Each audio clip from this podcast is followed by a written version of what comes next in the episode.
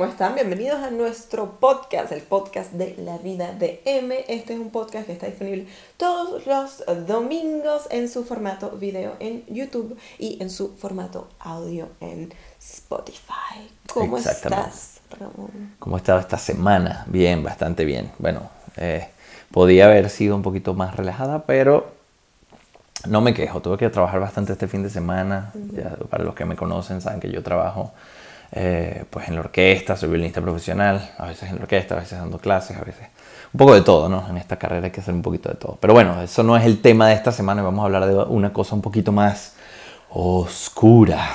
Oscura, terrorífica. Sí, terrorífica. Bueno. Nuestro insólito universo. Recorriendo nuestro mundo sorprendente. Porfirio Torres era. No sé quién era, pero tenía una muy buena voz. No, me, no mira, estamos de acuerdo que qué voz, o sea, petazo de voz de ese hombre. Increíble. Eh, eh, esto era un show, eh, un, programa de radio que había en Venezuela y que yo creo que a todo el mundo le encantaba y mm, hablaban de, de, cosas un poco... Mm, misteriosas. misteriosas, algunas eran un tanto, digamos... Mm, bizarras en el sentido anglosajón de la palabra, pero otras eran un poco más mm, paranormales, quizás. Sí, puede ser. Y es justamente eso de lo que vamos a hablar hoy. Vamos a hablar sobre lo paranormal. Y es un poquito irónico también que lo hablemos nosotros, porque bueno, yo en lo personal no creo en absolutamente nada de eso. Eh, me parece que no tiene ningún tipo de fundamento, pero sí hay cosas que me parecen extrañas. ¿Tú eres de esas personas que dicen que vuelan, vuelan?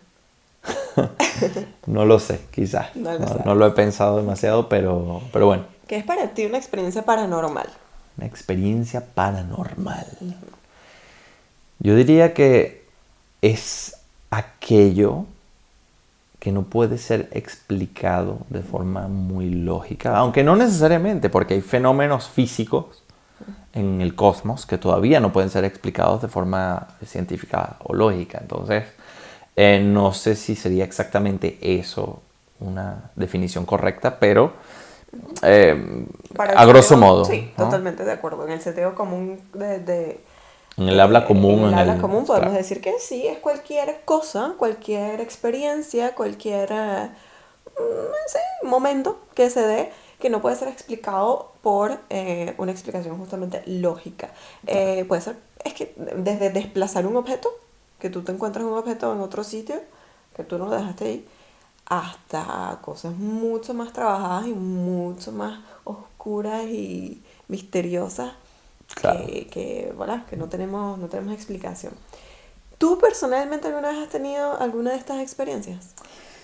Mm, mira, a mí me han pasado un par de cosas raras. Generalmente en toda mi vida yo poco es lo que he visto o sentido. Claro, la gente que, entre comillas, percibe estas cosas, eh, dice que cuando tú estás cerrado a que, a que pase, no te pasa. Lo que me parece una excusa bastante conveniente, pero, pero bueno. Em, yo tuve una experiencia hace relativamente poco tiempo aquí en Suiza en la que vi una forma muy extraña de, eh, de un... es que no lo sé describir. Yo estaba regresando desde, desde mi trabajo eh, con un compañero, con el personaje secreto de hecho, y estábamos llegando muy tarde, sé que era una, la una o las dos de la mañana por ahí.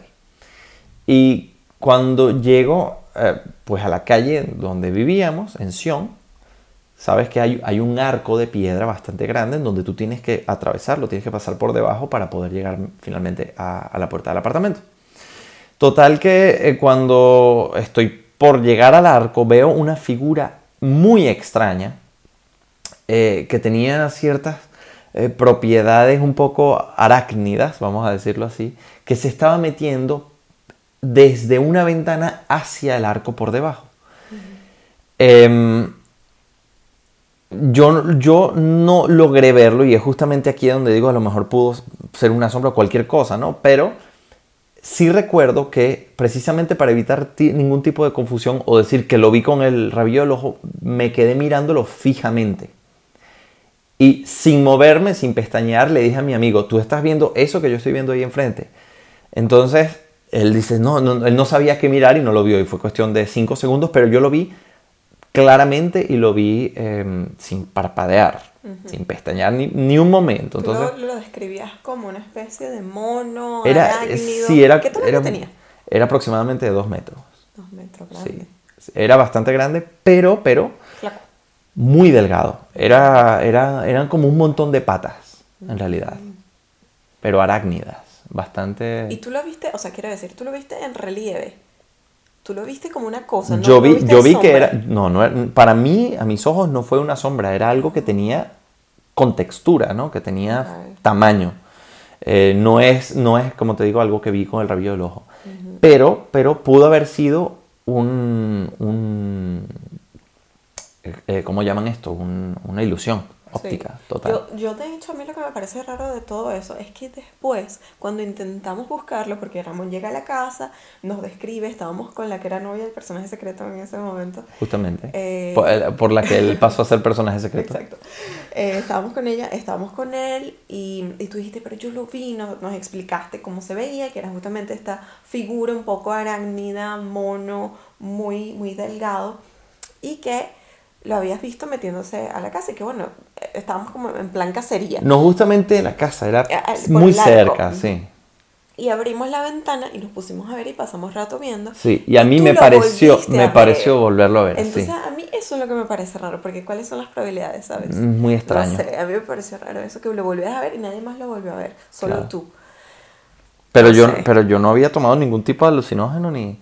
Lo que pasa es que, claro, llega un momento en el que cuando tú estás nervioso, eh, y es justamente eh, esa la explicación a la gente que ve fantasmas y ese tipo de cosas, cuando tú estás nervioso hay una parte de tu cerebro que se despierta y es la parte instintiva. Nosotros tenemos, eh, como bien saben, un cerebro primitivo que, que sirve justamente para alertarnos y mantenernos vivos en, en situaciones de peligro. Entonces, cuando estamos en un lugar muy oscuro, lo que toma el control de nosotros es ese cerebro primitivo que eh, nos pone en tensión para que justamente si escuchamos algún tipo de, de ruido, porque eso era para nuestros ancestros que vivían en los bosques, ¿no? de los ruidos, lo que hacían era ponerlos alerta, eh, los aullidos, lo- las pequeñas ramas que se partían. Entonces, claro, puede que en ese momento yo estaba tan eh, nervioso, ¿no? sobreestimulado, Sí. que pude haber eh, visto cualquier tipo de tontería No, y, y además confundirme. estabas ya condicionado a verlo, tú querías verlo, lo estábamos buscando. Exacto. Entonces eso, eso sí fue una, mm, un momento curioso. ¿Te ha pasado alguna otra cosa? Mira, a mí personalmente Yo sí recuerdo una. nunca. ¿Sí? La señora que te encontraste en el metro. Ah, verdad que Eso sí. fue muy raro. Cuenta Eso eso, fue por muy favor. extraño, muy extraño. Es verdad. Yo también, y, y la mía, que se las voy a contar después, es también en el metro. La única experiencia sobrenatural que yo he tenido ha sido en el metro. Que la mía puede ser, un- o sea, puede ser una casualidad. Y de hecho, Ustedes dirán, yo considero que es una casualidad, es una coincidencia, pero me pareció muy raro. Eh, yo estaba en el metro de Caracas. En aquel entonces, eh, el metro de Caracas era un lugar como, para mí, ¿no? Era un lugar como de calma, porque Caracas es- ha sido siempre una ciudad muy peligrosa. Pero en aquel entonces, cuando llegabas al metro, estabas a salvo. Era un lugar que tenía mucha vigilancia, era muy organizado, era muy bonito, era muy limpio, ¿no? Entonces, yo me bajo del metro, me recuerdo que me bajé, creo que iba a ir a visitarte. Entonces, la parada de metro que estaba... Sí. La parada de metro que estaba más cerca de su casa era una parada que era una zona, no voy a decir roja, pero naranja bastante colorada. Que- ya no es rojo en Venezuela, ya en ese tiempo... No, pero en aquel entonces había zonas que todavía eran tranquilas. Bueno, en- eh, relativamente tranquilas, pero esa no, no era precisamente la más tranquila. De hecho, una vez me robaron con pistola ahí. Eh, total que em, yo me bajo y estaba lleno de gente. Y entonces me acuerdo que yo tenía un suéter. Y claro, con el bululú, con el tumulto, con toda la, la marabunta que venía, yo intento sacarme el suéter y voy por las escaleras mecánicas tratando de sacarme el suéter. Y alguien atrás de mí me jala la franela y me ayuda a quitarme el suéter, ¿no? Yo me lo quito, me volteo y le digo, gracias. Y cuando me volteé era una señora eh, totalmente vestida de blanco. Me acuerdo que hasta tenía un gorrito blanco. Claro, en Venezuela hay muchísimos santeros, ¿no? Y se visten todos de blanco. Entonces yo digo, bueno, esta señora a lo mejor es algo de eso. Y ella me dice, ya en aquel entonces yo tenía muchísimo tiempo que me había mudado a Suiza. Y ella me dice, hijo, tú no eres de aquí. Y yo le digo, em, bueno, sí y no. me dice, mm, está bien. Entonces no me dice nada más. Yo terminamos de subir la escalera mecánica y cuando llegamos a, te podías elegir entre salir por la izquierda o por la derecha, ¿no? Estaban estos controles del metro. Y yo tenía que salir por la izquierda. Y la señora, no, yo tenía que salir por la derecha, perdón. Y la señora me dice, mira, no te metas por ahí hoy, sal por aquí. Y yo, ah, hazme caso, hoy sal por aquí. yo, ok, entonces agarro mi suerte, yo no sé qué hice, me metí algo en el bolsillo y en lo que volví a buscar a la señora, la señora se había desvanecido completamente. Eh, yo no recuerdo después si es que robaron a alguien en la salida, en la otra salida, o escuché unos tiros, yo no me acuerdo ya.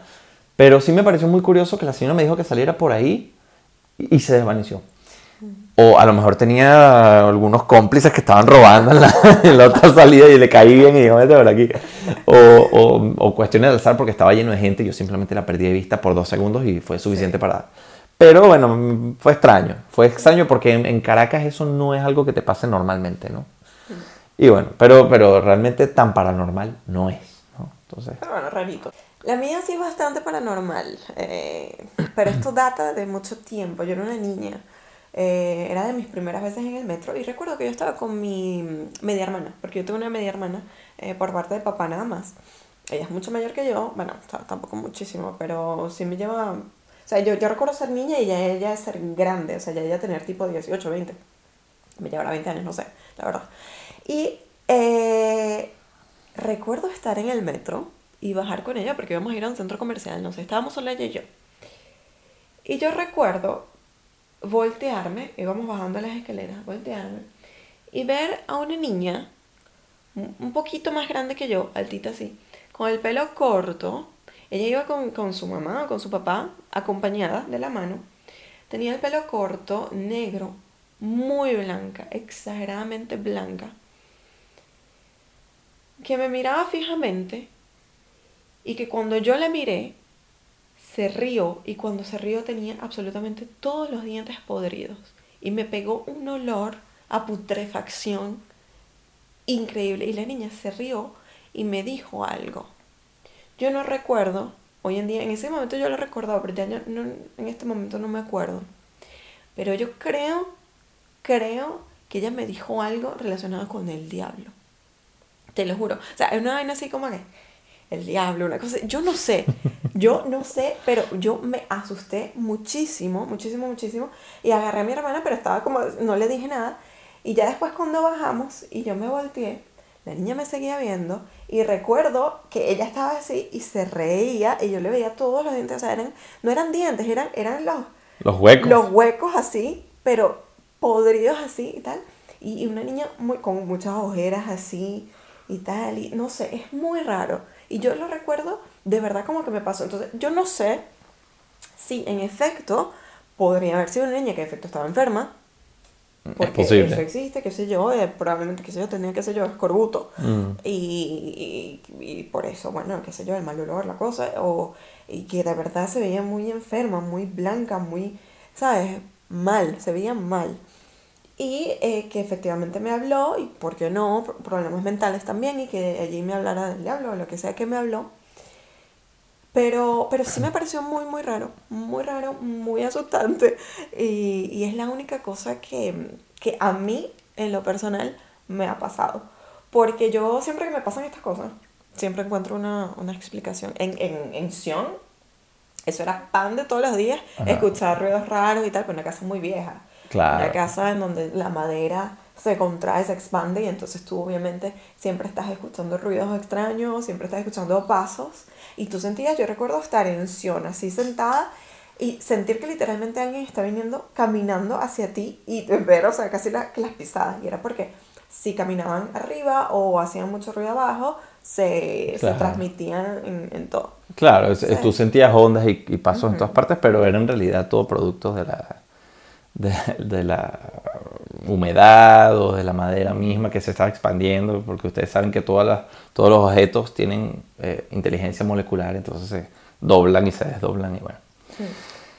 ¿Tú has tenido alguna persona cercana a ti que haya tenido estas experiencias y que tú hayas sido testigo de eso?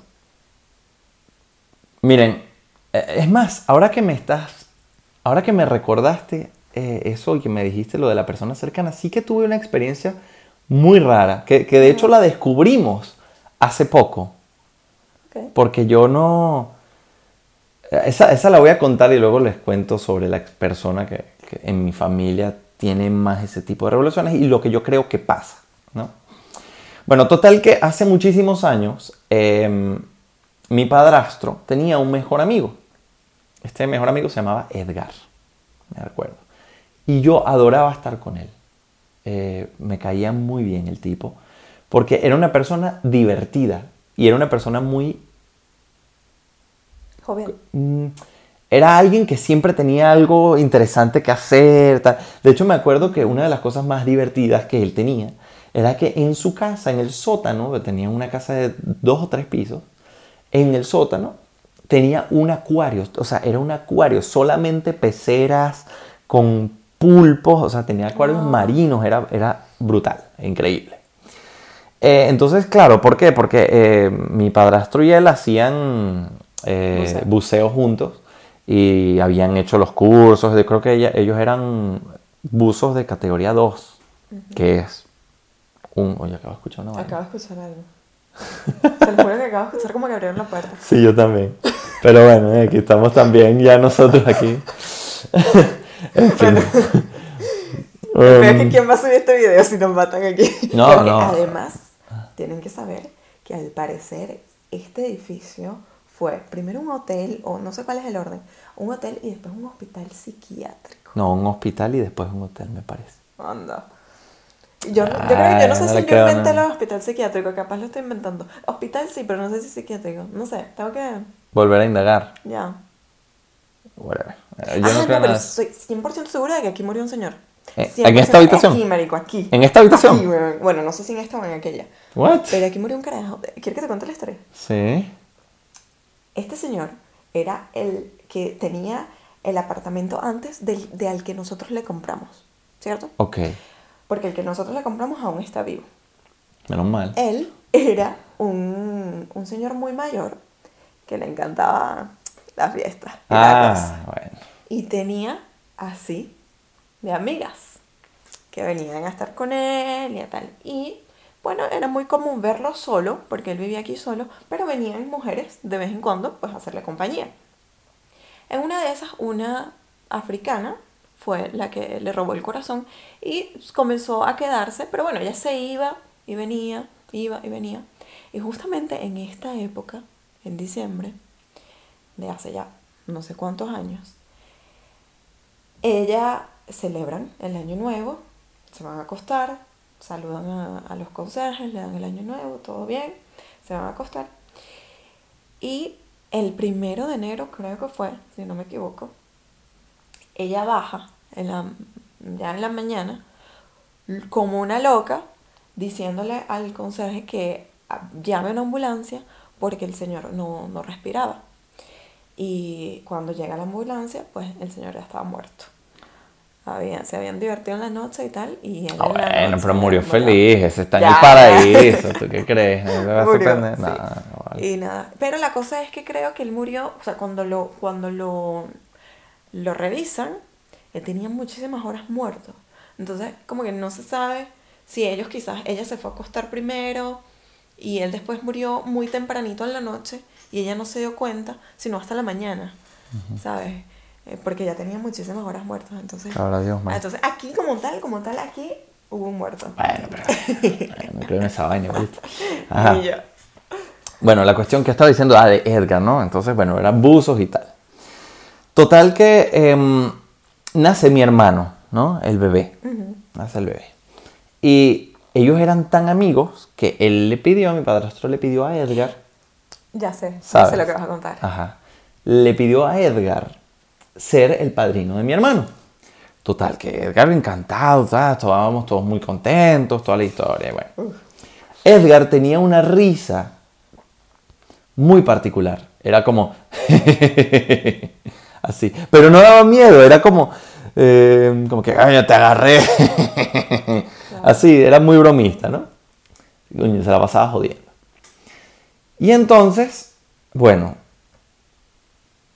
un día cuando ya habían fijado la fecha de, del bautismo de mi hermano, mi padrastro llama a Edgar y le pregunta, Edgar, ¿todo bien para, para el bautismo? Porque tú eres pues, el invitado de gala. Y él le dice, Martín, la única manera en que yo no vaya es que esté preso o muerto. Bueno, pasan unos días. El día anterior al bautismo de mi hermano, creo que fue el día anterior o dos días antes del bautismo de mi hermano, Edgar se suicidó, weón.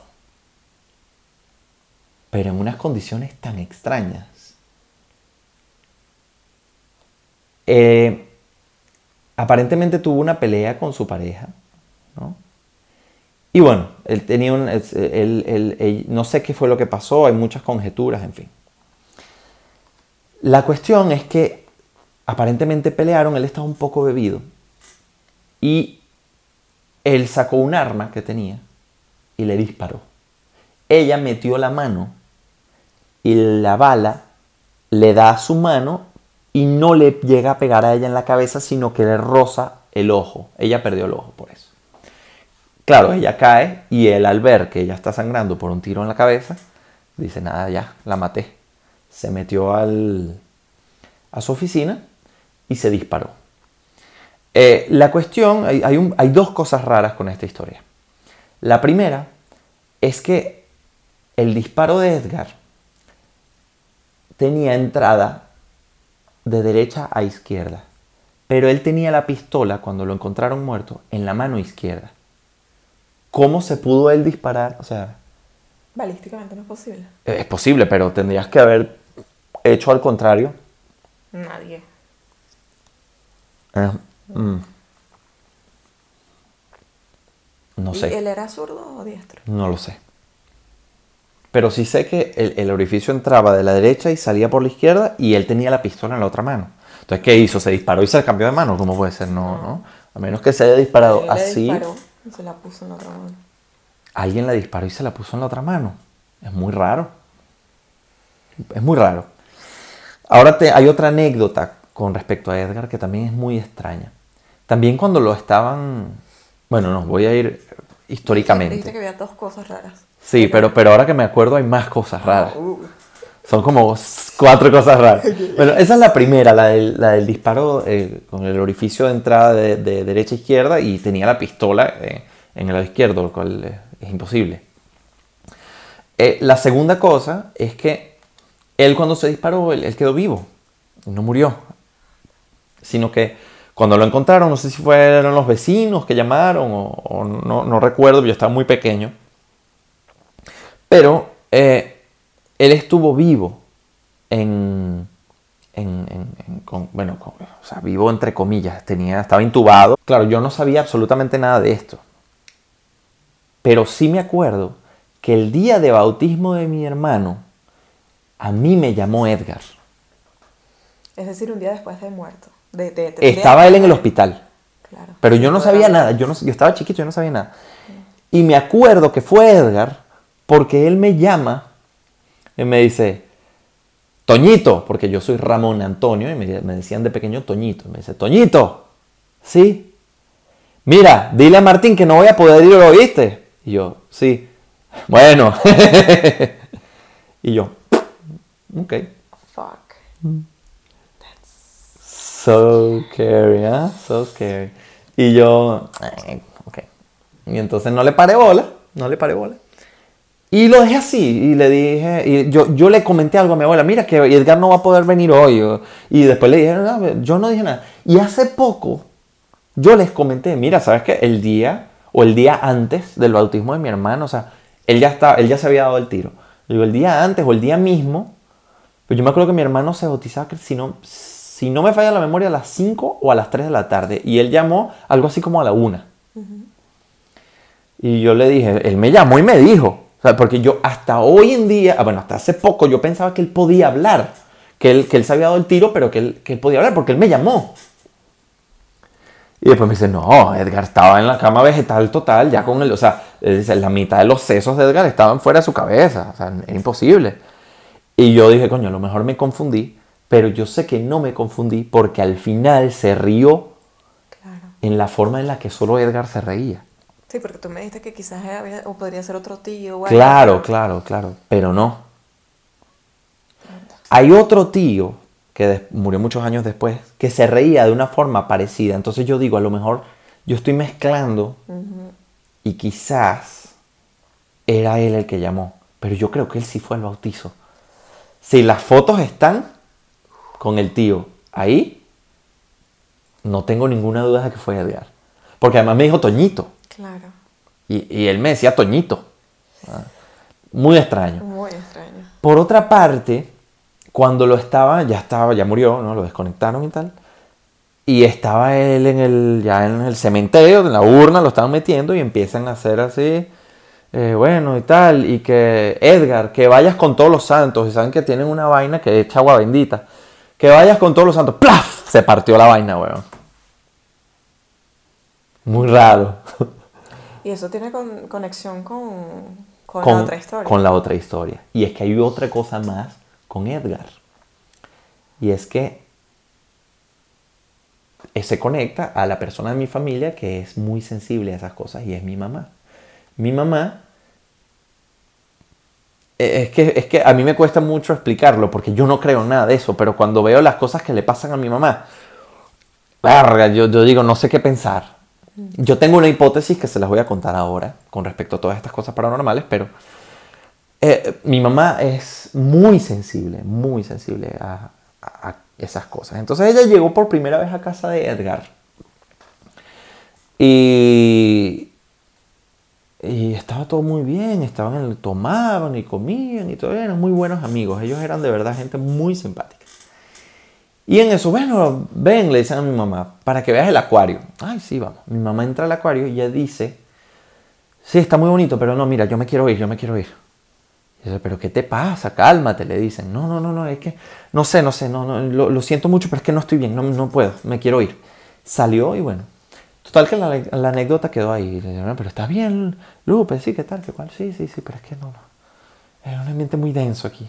Ah, bueno. nada, muere Edgar, pasa toda la historia y cuando están eh, mi padrastro ahí en la casa con no sé si familia o amigos, quitando las peceras, porque ya si no estaba Edgar ya no se podían mantener los peces, quitan todas las cosas y lo que había eran montones de inscripciones satánicas, porque en esa casa, antes de que Edgar viviera, se hacían pactos con el diablo. También encontraron huesos humanos, ¿no? Sí, huesos humanos, de todo, de todas las cosas de brujería que tal que hay, ¿no? Y, y, mi padrastro después me contó, sí, es que yo me acuerdo que yo lo ayudé a pintar y no sé qué y tal, pero ese cuarto lo utilizaban era para hacer eh, cuestiones satánicas y tal y cual. Y, claro, ahora, relación. Mm. muy extraño. Pero a mi mamá no es la primera vez que le pasan cosas así. Sí, también la llamaron, ¿no? Algo así, como que recibía llamadas. Que cuando alguien muy cercano mm, muere, eh, y, y, eso yo lo vi, nadie me lo contó, lo vi yo con estos dos ojos. Eh, ya, ya, ya, a mí me habían contado que a ella le pasaba eso, pero claro, yo, yo no había nacido o yo estaba muy bebé y no lo vi. Pero hubo una que sí vi. Mi mamá se estaba preparando. Íbamos a salir a McDonald's o algo así, no sé qué íbamos a ver. Y en eso yo estoy así mirando, creo que mirando la tele ya está a un lado. No la tengo enfrente, pero no la tengo en la periferia del ojo, la tengo en, en todavía en mi zona de visión completa, ¿no? Y yo, pero claro, yo estaba prestando atención más a la televisión que, a mi mamá, eso es cierto. Y en eso yo veo que algo, algo muy rápido, como aire. Y mi mamá dice, ¡Ah, ¡Dios! Y yo, ¿pero qué pasó, Maca, hermano? ¿Qué es lo que pasó, ¿Qué, qué, está haciendo? ¿Está loco o qué hace? Y entonces dice, no, alguien me acaba de pasar por detrás. Y yo, no, no, no te acaba de pasar nadie porque yo estaba aquí mirando. Em, pero si yo sentí eh, un- un- una especie de brisa, ¿no? Pero, pero puedo usar la ventana, la, la cortina, lo que sea, ¿no? Porque hay dos ventanas grandes.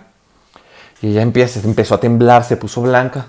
Cinco minutos más tarde, y llaman, "Trrr, mira Lupita, ¿cómo estás? Se murió Juancito hace cinco minutos. Que, estaba, que pensó en ti, que quería saludarte antes de que muriera. y vaina". Y todo, y marico, yo blanco. Y, la, eh, y esas vainas pasaron en- eh, le pasaron a mi mamá, coño, como 10 veces. Siempre, siempre, siempre. Moría algo, alguien cercano. Pasaba algo así que alguien me acaba de pasar por detrás. Y, y, y bueno, y, y llamaban al, al momento. No pasaban más de 10, 20 minutos, llamaban, a veces media hora, llamaban, mira, se murió yo no sé quiéncito. Y otra vez una, ella me contó que, le, que ella dijo, cuéntame si vamos a estar bien o algo así, o necesito saber si vamos a estar bien. Y le hicieron, todo estará bien. Y ella dice, Dios, Cristo, y me, me- lo cuento, se me paran los pelos. Ahora que cuentas eso, mis padres también tuvieron una experiencia así. Eh, ellos tenían una pareja con la cual mm, compartían mucho tiempo y, y eran muy amigos. Ella trabajaba con mi mamá y creo que él también. Y bueno, se iban de vacaciones a veces, eran, eran muy, muy cercanos. Y un día eh, mis padres están durmiendo y ellos dicen que no saben exactamente por qué se despertaron ambos, pero al mismo tiempo. Y que justamente al despertarse los dos se sientan así en la cama, se miran y ven que en el pómulo de la puerta se comienzan a formar como puntos de colores o luces y comienzan a dar vueltas así en el pómulo de la puerta y le dice, Mari, ¿tú estás viendo eso? Y mi mamá le dice, sí, lo estoy viendo. Y de repente hacen así y se va la luz por la ventana. Y dice, mierda, estamos alucinando, aquí estamos todos locos, bueno, ni modo, ¿qué coño? Y ven la hora. Y ven la hora y decía 12 y 10. Bueno, dice, "Ah, bueno, son las 12 y 10, ya vamos a acostarnos. Se acuestan y al día siguiente los llaman para informarles que sus amigos el día anterior, a las 12 y 10 de la noche, habían tenido un accidente y una gandola los había matado. A las 2 y 10, qué loco. Sí. Lo raro fue la hora, 12 y 10, exactamente, en ese momento y ellos vieron esas luces. Mira, explicaciones pueden haber. No, no, yo tengo una hipótesis. Sí, yo, yo comparto, compártelas porque yo también cre- creo que la comparto. Sin embargo, cuando te cuenta la otra cosa que también mis padres y mi hermana proclaman haber visto, creo que hay mucho también, mucha, mucha, mm, mucho condicionamiento. Sí, sí, Pero probablemente. comparten tu, tu, tu hipótesis. Yo creo que en cierta forma, yo no sé em, si la muerte en sí em, libera algún tipo de energía o de partícula o de... Porque yo no creo en esa huevonada de las energías y todo eso. O sea, científicamente eso no existe. Existen las, las energías cósmicas, eh, las, las cuatro fuerzas del universo, que ya sabes cuáles son. Pero eh, que yo sepa, no hay otras partículas más allá de lo que ya conocemos, salvo lo que, por supuesto, se desconoce. Entonces, mi hipótesis cero investigada y, y- y en, en ninguna profundidad, porque realmente no he pensado demasiado en esto más que lo que les voy a contar, es que de alguna forma la gente extremadamente inteligente es capaz de percibir cierto tipo de partícula o de energía electromagnética o, o algo, algún tipo de conexión cognitiva con hechos que son muy traumáticos. Como lo son, por ejemplo, la muerte. Porque las muertes no trágicas, generalmente nunca nada. ¿ves? Pero sí, sí sabemos que hay cierto tipo de poder psíquico que no se conoce porque el cerebro todavía es un órgano muy desconocido, con el que sí puede existir cierto tipo de pequeña conexión Yo sé que hay gente que, que después de entrenar mucho, de hecho en la KGB hace años leí un informe y también en, en, eh, de la CIA que salía que ciertas personas podían eh, adivinar los colores de objetos que tocaban. O sea, uno estaba en un cuarto, otro en el otro, y entonces eh, decía que de qué color es lo que está tocando aquel. Es verde, de aquel, azul, y así. Cosas muy sencillas como colores, ni siquiera ya formas o, o- objetos, no, pero cosas muy sencillas. De- de- en cierta forma sí es posible. Y es porque hay algún tipo de conexión desconocida o quizás algún tipo de partícula desconocida o algún campo electromagnético, como dije antes. Entonces, mi, mi mamá es extremadamente brillante. Ella tiene una capacidad cognitiva y, y de lógica brutal, brutal. Ma- Su, su resolución matemática además es brutalísima. Es una persona demasiado brillante em, para muchísimas cosas. Entonces yo creo que ella es especialmente sensible a quizás cambios. Yo honestamente no creo que sea la gente extremadamente inteligente. Yo creo que se asocia mucho a tu capacidad de observación y a tu capacidad de disociación en cuanto a tu observación. Quiero decir, hay personas que se pueden enfocar solo en una cosa Mm, y hay otras que pueden estar haciendo algo y están escuchando lo que el otro está hablando, están viendo lo que tal, así y tal. Y normalmente las personas inteligentes son muy así. Y estoy segura de que se te vinieron dos personas a la mente. Sí. Tu mamá y, y Rick. Rick. Son personas que están haciendo algo. No joda, La mamá de él, yo puedo estar aquí, yo digo algo. Estamos, nos pasa siempre. Ella está aquí jugando un jueguito en su computadora o lo que sea. Nosotros estamos teniendo una conversación del otro lado y decimos algo y ella comenta y que, no, imagina, tal cosa. O responde las preguntas así. Siempre está viendo todo. No se le escapa nada. Nada. A mi suegra no se le escapa nada. Ella sabe todo. Ve. ah, créanme. Entonces, yo creo que esa capacidad de observación va a, incluso puede ir hasta más allá a cosas que a los otros le pasamos por encima, pero Es ellos lo ven. Ellos Es le posible. paran. Pero nosotros andamos por la vida, los mortales, y no le paramos bola a eso. Entonces, no lo sé. Quizás. En, en mi caso particular, lo que yo he visto mucho es que hay un condicionamiento con respecto a estas cosas enorme. Y pasaba mucho en mi edificio. En mi edificio, eh, antes de que yo llegara a vivir allí en, Caracas, en el piso de abajo, una, una chica se suicidó. Y, y era algo que se convierte pues en esta, en esta leyenda de- del edificio. Cuando llegas siempre te lo, te lo cuentan, la chica del 7, la chica del 7. Y em, de hecho era algo muy, muy fuerte porque ella se tira y nosotros teníamos muchas mm, eh, terrazas, ¿no? Eh, mi apartamento tiene muchas zonas verdes, muchos jardines, tres estacionamientos y en cada, cada una de, de las ventanas pues tenías un pedacito de terraza así. Y ella cayó en el primero Eran como especies de galerías. como galerías. sí. Y ella cae en el primero y cuando cae ahí, pues obviamente se, se, se destroza y la sangre, si hay algo arrecho de quitar, es la sangre. Y ese, ese piso, el suelo, que no sé de qué material era, se manchó completamente de sangre y esa, esa mancha de sangre quedó ahí. ¿Está ahí todavía? Quedó. Yo nunca la vi. Que quedó, que tú ves que está más oscuro, como un tono amarillento. Ahí, una verga así.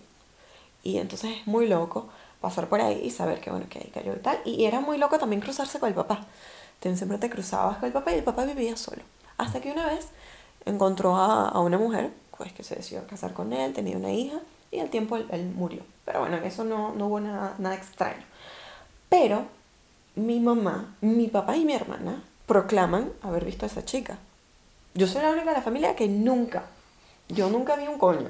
Pero mi mamá dice que en efecto ella la vio, no solo en los estacionamientos, en todo, y mi hermana también. O sea, mi hermana dice que ella estaba una vez pasando de cuarto a cuarto y vio que alguien, una chica de pelo negro, largo, pasaba de mi cuarto al suyo. Y mi papá también, no lo sé. Mi mamá también tenía una historia en donde veía a una mujer con una bata larga, larga, larga y sin pies, que flotaba en su casa. Bueno, hay mil cosas ¿ah? después. Mil pero cosas pero que si se ponen a ver, siempre son cuestiones anecdóticas. Y eh, siempre son cuestiones muy difusas. Sí. No es, yo la vi, la toqué, estaba ahí como te estoy viendo a ti, Sí, ¿sabes? sí, sí. Siempre son como que, sí, una bata blanca, Claro. ¿sabes? O sea, ajá. No, tenía el pelo largo y una bata blanca, una vaina así, refilón. Sí, sí, sí. ¿Sabes? No, como yo te digo, lo de la niña esa, que yo te digo, yo la vi como te estoy viendo a ti. Por Igual, eso- igual con la cosa esa que yo te digo que... Por eso yo te digo que eso, esa niña existió. Que puede ser una niña, una enferma, sí, ok. O un espíritu, una verga, un diablo, una vaina, sí. Pero yo la vi y la olí. Y eso fue lo que más a mí me impactó. Ese olor a putrefacción que desprendía su boca. Pero bueno, tiene que, tiene, puede ser, porque sabes, si le faltaban todos los dientes, Sí, sí, a lo mejor Este, está enferma, sí. está loca para el coño, porque además lo- la gente de psiquiatra se descuida y, y- y parecen unos diablos. ¿ah? Ya, ya, Es normal. entonces, Los esquizofrénicos también son. Pero eso sí fue, fue, fue un poquito asustante.